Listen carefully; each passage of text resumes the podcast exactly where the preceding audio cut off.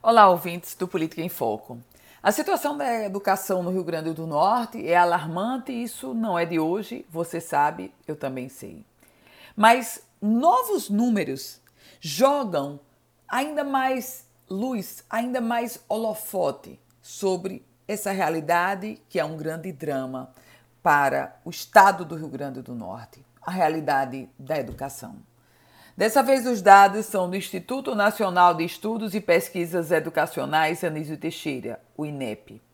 E os números revelam que o Rio Grande do Norte foi o vice-campeão nacional de taxa de abandono escolar durante a pandemia.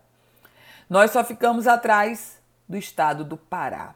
De acordo com o INEP, a taxa de abandono entre os alunos médio no, do Brasil passou de 2,3% em 2020 para 5% em 2021.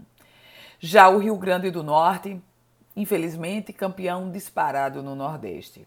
A taxa de abandono, 14,7%. Minha gente, quase três vezes a média nacional. E mais do que o dobro da média dos nove estados nordestinos, que foi de 6,3%. Somente o estado do Pará ficou na frente do Rio Grande do Norte. Lá no Pará, é a taxa de 15,6%. Lembra você, a taxa do Rio Grande do Norte ficou em 14,7%.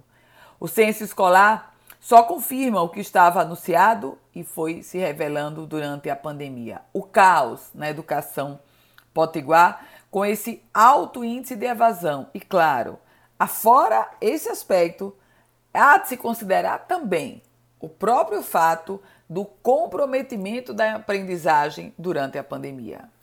Eu volto com outras informações aqui no Política em Foco com Ana Ruth Dantas.